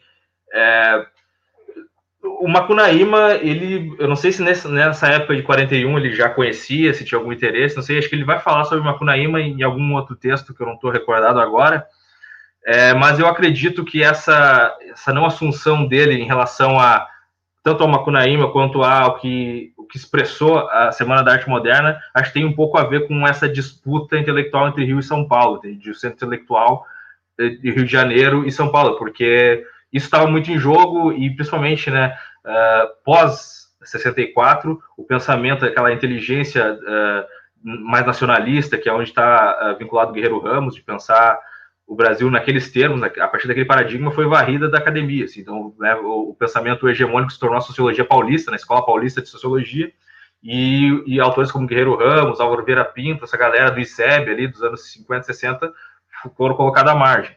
Então, e, e, essa tensão já era, né, já, já estava em jogo né, na época que ele está uh, se tornando sociólogo e tudo mais, então acredito que por, por conta dessas questões políticas, né, dessas disputas, eu, eu acho que ele não, não, não, olhava muito, não achava tão interessante comentar tanto sobre a Semana da Arte Moderna, embora possa ter, é, não recordo agora exatamente, alguma menção em relação a isso.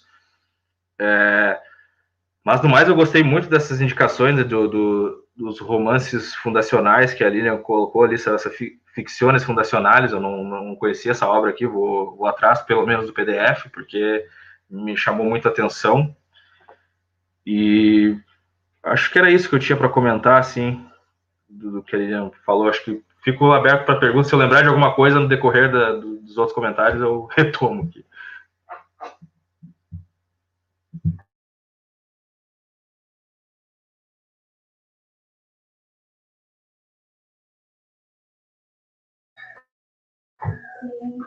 Obrigado, Wellington. Pessoal, quem quiser ir perguntando pode passar no comentário. A gente vai logo liberar a lista de presença aqui, tá? Uh, só vamos só pegar aqui uma anotação. Porque tem um, uma. Eu fiquei pensando também do, do Guerreiro. Eu, eu, li pouco, né? Mas essa ideia de, da problemática de tu aceitar com um pensamento único, assim, né? Essa ideia que ele parece para mim que eu, que eu minha leitura esse questionamento ele tipo que um guia só um pensamento dogmático seria uh, aí um grande problema também né? que não deixaria ele refletir sobre esse caráter mais da realidade né fiquei então ele eu até fiquei pensando ele, ele tem uma, um problema ali que ele que ele fala do problema de conceder ao mercado toda a lógica estrutural da sociedade, né? E esse limite, ele ser o único ordenador. E aí, que a gente sabe né, que tem uma sociologia ali que estava, então, né, amparando né, toda essa, essa lógica do sistema, né? Vou aqui liberar a lista. Por enquanto, a gente está sem perguntas, gente. Vou só aqui abrir.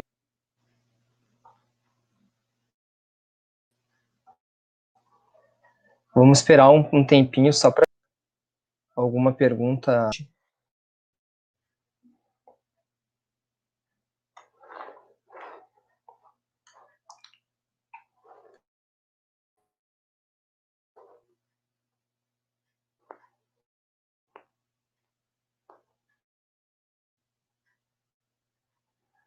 Que eu tenho, tenho só, se eu, só eu fazer pergunta, parece que eu tô só porque eu tô aqui, né, com a, câmera aberta. Que comecei a ler agora, eu tô cheio de dúvida, né?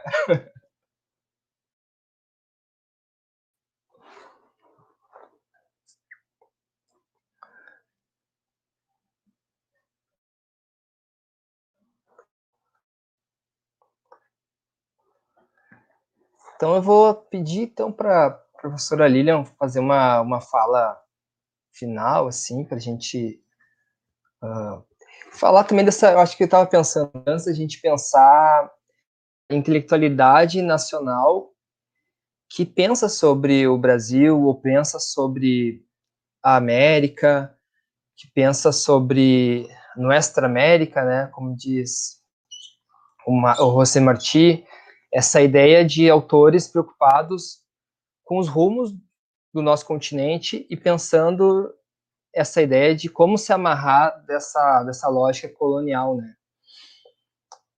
Porque tem, tem um caráter que a gente que é uma lógica que, que, o, que a colonialidade ela permanece também de maneira muito grande estrutural, institucional, né? Então Estava uh, pensando nisso, sabe? A qualidade que foi deixada atrás, mesmo na academia, como o Edson falou, tipo, o Guerreiro Ramos é esquecido. Não sei se é esquecido total, porque sou da filosofia, né? Mas é deixado para trás na sociologia. E tantos outros autores que uh, durante a ditadura saíram, foram, uh, foram exilados do país, e a gente perde toda uma intelectualidade que estava preocupada com problemas nacionais, né? Ou até pensando uma forma, uma revolução nacional, uma forma de reunião uh, com os outros países da, da América Latina, né? E tudo isso a gente, a gente perde, né? A gente perdeu, né? E por isso é muito importante esse trabalho, que não só o professor Aliás, mas o Wellington faz também, de resgatar esses grandes autores que, que pensam sobre nosso local, né?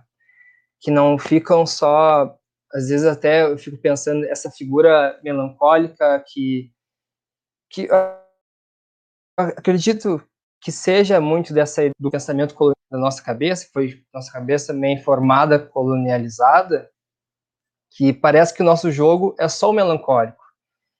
A gente pode só apontar o problema e sofrer, mas pouco de conseguir mudar, né, essa ideia de emancipação, né. E o Guerreiro Ramos, imagina, anos 40 já estava preocupado com essa ideia de como resolver, né, como fazer a gente formar um país, e dando essa ideia de um de um povo próprio, né? Não querendo virar um povo uh, mimetizado pelo pensamento europeu, né? Ou a gente poderia também dizer estadunidense, né? Caráter. Então, por favor, professora, se quiser dar uma, uma fala final. Sim. Depois, por favor, sim, o Eric é... também. Obrigado. Eu uh, vou, vou, repetir aqui o que eu disse né, na, na, minha intervenção, do quanto me parece importante nós estudarmos intelectuais que pensem nesse sentido de americanidade. E é bem esse o termo né, que ele utiliza ali na, na revista de cultura política. Um, quando eu era aluna da Letras, isso lá no final dos anos 90, início dos anos 2000, eu fui bolsista de pesquisa da professora Zila Bern. A professora Zila Bern foi, uh, talvez, a primeira pessoa no Brasil a, a pensar e a publicar sobre a autoria negra na América Latina. Então, ela, o, o seu estudo de, de doutorado, ela foi para a USP para estudar o doutorado, e ela, então, uh, publica o livro Negritude e Literatura na América Latina, que é um livro importantíssimo nos, até os dias de hoje para a gente pensar nessa autoria negra latino-americana. É, logo depois, uh, eu participei de um outro projeto com ela, não, não logo depois, né? Bem depois, de, de 87, que é quando ela publica o, o Negritude e Literatura, eu participei de um outro projeto que se chamava Americanidade e Transferências Culturais. E ali foi quando ela estava pensando nesse conceito de americanidade, né? O que, que isso significa e de que forma o Brasil leva essa ideia de ser americano. E de fato, uh, depois, quando comecei a viajar pelos países hispânicos da América Latina, eu, só fazendo um parênteses, eu não conheço a Europa, ainda não fui para a Europa. Uh, talvez um dia vá, não sei, não é um grande desejo da minha vida. Conheço muitos países latino-americanos e tem muitos ainda na minha lista de lugares para conhecer é, da América Latina, muito antes de ir para a Europa. Talvez vá, talvez não vá, não sei. Mas uh, o que eu aprendi circulando por aí, né? É que o Brasil, e lendo também muita coisa, é que o Brasil, em, em, quando, quando o Brasil ficou de fato independente, né, quando saiu da, daquela situação de, de império e passou a ser república, assim como as outras nações, uh, o Brasil começou a pensar muito no que, que era ser brasileiro e qual era a nossa identidade nacional. E a gente virou as costas para os países hispânicos. Uh, talvez por termos um outro idioma, né, um, um idioma diferente, uh, pelo projeto nacionalista de Getúlio Vargas, né, de, de, dessa uh, identidade nacional muito forte e de a gente falar o português e da gente valorizar as nossas coisas, né, e, e, acabou que a gente parou de olhar para o restante da América, né? E, e, ficamos muito em nós mesmos e, obviamente, ainda sob uma dominação imperialista estadunidense, né? Porque a gente deixa de ser colônia de Portugal, mas a gente passa a ser uma colônia, entre aspas, dos Estados Unidos que, que foi o que o Simão Bolívar pensou, né? Ele, ele tinha essa reflexão muito forte de que nós deveríamos formar essa pátria grande para a gente lutar contra o imperialismo estadunidense. E ele não, não consegue fazer isso. Né? Os países hispano-americanos não conseguem se unir e o Brasil fica totalmente à parte disso. E eu penso que isso tem a ver, para além de termos uma, um idioma diferente, tem a ver com o nosso processo histórico de independência. Os países hispano-americanos conquistaram as suas independências, né? valorizaram as suas independências. O Brasil salvo engano, e me corrijam se eu estiver errada, mas que, que eu saiba, foi o único país colônia onde a família real colonizadora viveu, morou. A família real que nos, do país que nos colonizou uh, montou a corte num país colonizado. Eu acho que isso diz muito sobre nós, o quanto a gente não considera as nossas coisas, o quanto a gente não olha para os nossos hermanos hispano-americanos e uh, o quanto isso hoje pode ser um problema para os governos que não querem uma integração latino-americana de fato.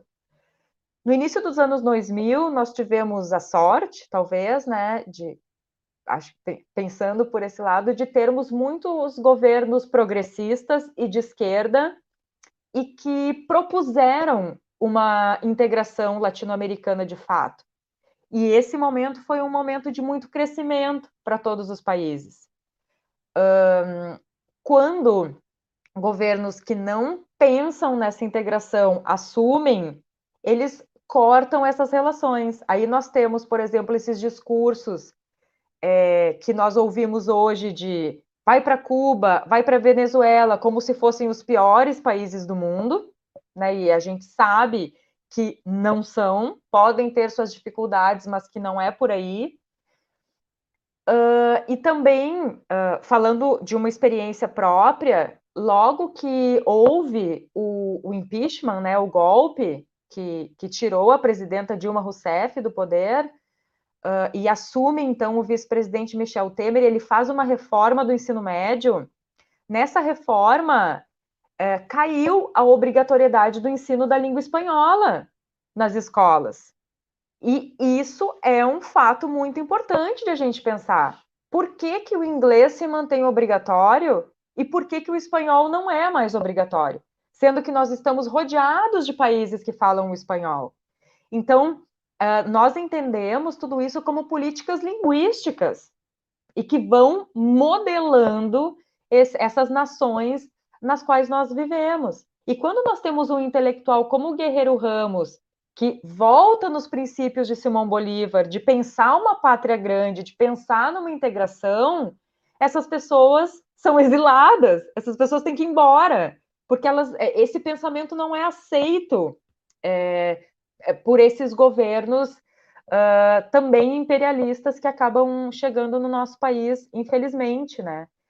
Então, novamente, né, reitero que a importância de a gente estudar os nossos intelectuais brasileiros, os nossos intelectuais latino-americanos que pensaram todas essas questões nacionais a partir dos nossos lugares e não gente de fora olhando para nós e nos utilizando como objetos de estudo nós produzimos teoria, nós produzimos objetos, nós produzimos uh, teoria também.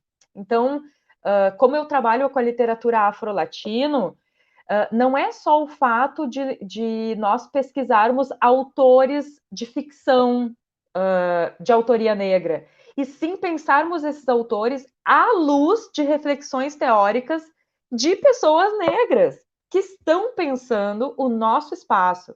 E eu percebo ultimamente, né, com as defesas que, que temos no nosso programa de pós-graduação, que os nossos trabalhos que têm como objetos de estudo a autoria negra, eles estão com uma maturidade impressionante. Nós não precisamos mais buscar referenciais teóricos ocidentais, europeus, para analisar essas produções. Nós já temos uma ampla gama de referenciais teóricos de teóricos negros que podem ser utilizados para análise dessas obras. Então, eu vejo como o nosso papel enquanto professores dentro de uma universidade que tem, né, é, essa ideia de universal, mas que a gente sabe que não é universal, porque impôs durante muito tempo uh, determinadas filosofias, determinadas teorias que não contemplavam outros povos. Quando se estuda uma filosofia africana, quando se estuda uma filosofia indígena dentro do curso de filosofia, estou jogando essas perguntas, né, para vocês aí pensarem, né? E eu vejo que dentro do Instituto de Letras nós temos muitos professores que já estão muito abertos a pensarem nessas outras ideias, trazerem essas outras ideias, essas outras teorias para aplicação uh, em nossos objetos de estudo. Então, parabenizo, já finalizando, né, parabenizo novamente uh, a organização desse evento, Janelas Filosóficas, parabenizo o trabalho super importante do Wellington, né, quando tiver essa tese pronta, com certeza vai ser uma tese de referência, pelo menos para mim, né, na disciplina de literatura afro-latino-americana, porque entendemos a importância de se pensar esses intelectuais, essa intelectualidade relacionadas às questões uh, de literatura. Acho que era isso, não sei, então passo a palavra para o Wellington.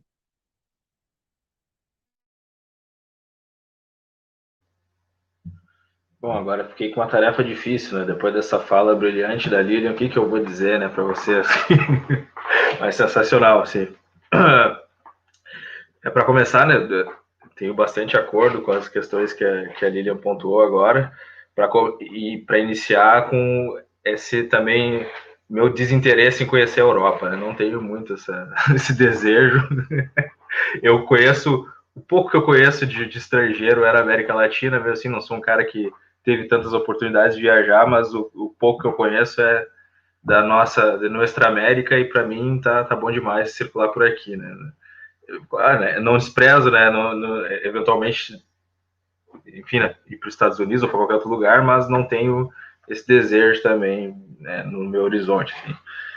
É, sobre essa questão do espanhol, é, isso daí do, do, do ensino da língua é, é algo é, essencial, assim, né? e, e, tem essa dimensão né, no ensino básico que a Lilian colocou, mas também na maneira como os próprios programas de pós-graduação, né, a CAPES, toda essa dinâmica de produção acadêmica, valoriza o espanhol nas revistas científicas, como é que está é, a, a, pontuação disso, sabe? Tipo, o que, que conta quando você considera o inglês e o espanhol, é, tem uma diferença ali que está estabelecida. É, a, inclusive, às vezes, até na, na, própria, nos próprios critérios de seleção para você ingressar em determinados programas de pós-graduação, tu tem que ter a proficiência em inglês da entrada, assim, né? tipo, é o inglês, não é outra coisa, sabe? O espanhol ou qualquer outra língua tu faz durante o, o, já o mestrado, o doutorado, mas o que importa no início é o inglês, né? Então, né, isso já, sendo que a gente está num continente que é majoritariamente é, hispanohablante, né? Então, por que, que a gente tem que ficar com, com, com o inglês como o, o horizonte né, de, de, de compreensão? É, isso é, de fato, a sobrevivência da colônia, como a gente vem comentando aqui a partir do que o Vieira Ramos estava é, colocando para a gente. É, sobre essa questão do, do Brasil né, ter parado de, de olhar para a América Latina, que a Lilian colocou, isso é bem interessante, inclusive em termos de, de desse material né, que a gente uh, selecionou para fazer essa conversa hoje. Porque, bom, né, era o período onde estava acontecendo a Segunda Guerra Mundial, é 41, aqui nós estávamos vivendo o Estado Novo, então teve a Revolução de 30, né, o Vargas apareceu como uma alternativa de um projeto de nação. Né, tem todas as contradições inerentes à, à, liderança dele e o projeto que ele tinha, mas foi isso que, que aconteceu. E estava no período né, mais autoritário daquele projeto que ele levou adiante, né, da maneira como ele que ele precisou para dar, digamos assim, para uh, ah, conseguir amortecer as contradições, né, tipo, conciliar da maneira possível, ele imprimiu aquele projeto mais autoritário. Né. No entanto, essa revista, né, Cultura Política, ela é uma revista vinculada ao Departamento de Imprensa e Propaganda do Estado Novo, né? Ou seja, ela, ao mesmo tempo que ela, que ela é um, um, um veículo de, de, de, circulação de ideias desse projeto de país, né, que tem essa, esse caráter nacionalista e tal, e alguns limites para pensar o continente, mas naquele momento se estava abrindo, assim, era, era uma brecha ali, tipo, olha, né, vamos falar sobre literatura latino-americana nessa revista, né? Tipo, mesmo a despeito do que está acontecendo, há essa possibilidade aqui. E foram intelectuais de bastante envergadura que participaram de, desse tema, assim. Além do Guerreiro Ramos, por exemplo, o Nelson Werneck Sodré, né, o grande intelectual marxista brasileiro, alguém que também falou de maneira é, muito importante sobre a questão colonial no Brasil, ele publicou também nessa mesma, nessa mesma sessão da revista sobre literatura latino-americana. Né? E, e, e, era, um, é um intelectual marxista, foi do, do PCB e tudo mais, e que estava ali na, naquele contexto numa revista vinculada ao Departamento de Empresas e Propaganda do Estado Novo. Né? Então, essas contradições, assim como elas estão colocadas, e quanto que isso, né, enfim, né, é, é, tem a ver com, essa, com esse caldeirão de, de de, de possibilidades e, e obstáculos para a gente pensar a dimensão continental e como que o Brasil se insere nesse debate. Né? E sobre uh, como que isso acaba, digamos assim, se tornando marginal na, no, na nossa intelectualidade, eu penso que o, uh, o golpe civil-militar foi decisivo para isso, assim, porque naquele contexto do pré-64 foi um, momento de efervescência política, de, de, criação muito interessante, assim, sui generis, eu diria, para o Brasil. Ali estava um momento em que estava tava na ordem do dia a questão da nacionalidade, né, do, da Revolução Brasileira, de que caráter seria essa Revolução Brasileira. Teve a Revolução Cubana em 59, que teve um impacto né, significativo na, na intelectualidade, na militância no Brasil. Então, esse momento cultural muito forte, ele tomou 21 anos de ditadura, sabe? Então, né, não, não foi pouca coisa assim, o que aconteceu. Então, eu acredito que é, essa, essa nossa dificuldade também de, de, de se pensar enquanto latino-americano e como que isso perdura hoje em dia, tem a ver com todo esse processo é, ideológico, político, que a partir de 64, de quais intelectuais tiveram a oportunidade de, de, de construir um pensamento é, é, autorizado a falar sobre o Brasil naquele momento, como é que mesmo depois da redemocratização, a partir dos anos 80, que projetos de países estavam no horizonte, aí já, a questão da revolução ela já era coisa do passado, já tinha a queda do muro de Berlim, a União Soviética já estava em frangalhos, então não vamos pensar nesses termos, então tem, tem toda uma série de questões né, que impactam a, o modo de olhar para o Brasil e de olhar para os países que estão no nosso entorno, e que, em certa medida, é uma, é uma das grandes perdas que a gente teve, assim, de, em termos de intelectualidade, de como se pensar é, Brasil e América Latina. Assim. Então, eu acho que esse esforço né, que a gente tem de, de é, analisar, enfim, investigar o que de, de melhor esses intelectuais é, ofereceram para a gente pensar no pré-64 e em outros períodos, ele é importante porque o pensamento que se tornou hegemônico depois do golpe, ele não tocava profundamente nesses assuntos, essas questões como estava sendo pautado anteriormente, né, anterior a 64. Então, acho que isso é, é um dos horizontes para a gente pensar a literatura e pensar as outras áreas das, das humanidades, assim. Mas, no mais, é isso. Eu agradeço novamente a oportunidade. Foi um prazer enorme poder estar aqui conversando esses temas com vocês, ouvir a Lilian, ouvir vocês e é, estou à disposição para quando quiserem me convidar de novo. E, e, é isso, gente. Obrigado pela atenção aí, pela paciência. Então, muito obrigado, Wellington e Lilian. Eu gostei muito, particularmente. Eu acredito que muita gente vai gostar, quem ainda não viu vai ver. Essa, essa, essa força do Guerreiro Ramos para pensar a sensibilidade do fazer brasileiro, né? E fazer em nosso Nuestra América também. Então, obrigado, pessoal. Então, até a próxima. Segunda-feira nos vemos de novo. Tchau, tchau.